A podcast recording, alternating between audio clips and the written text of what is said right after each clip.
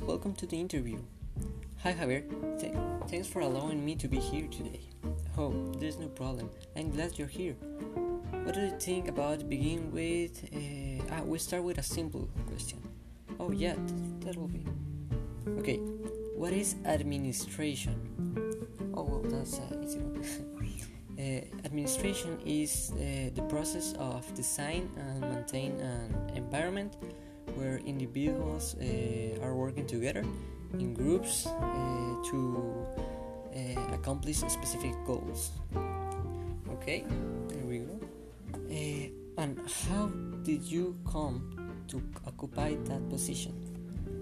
Well, uh, after four years of college and taking charge of or being part of different uh, strategic groups project for the company, I was promoted to business administration.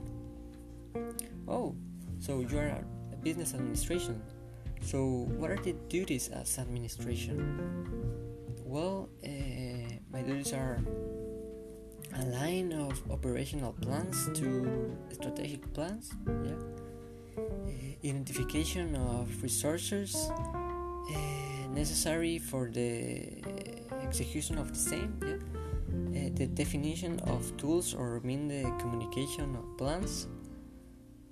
Uh, establishments of performance indicator and review of the same. Yeah, ah, feedback of results of the plans for your interview and review. Oh, thanks. okay, here's a tricky question. Can you tell me the five managements functions around which administrative knowledge is organized?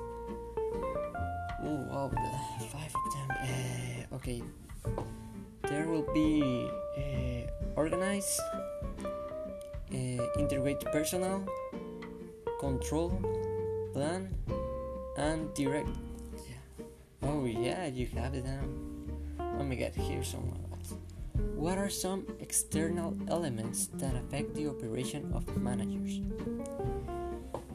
Okay, uh, external elements. Oh, the obviously the economic, uh, the social is a big one. Yeah, the political too, um, technological, uh, ecological. Um, now is the ethical factor. Yeah, that's a good one now.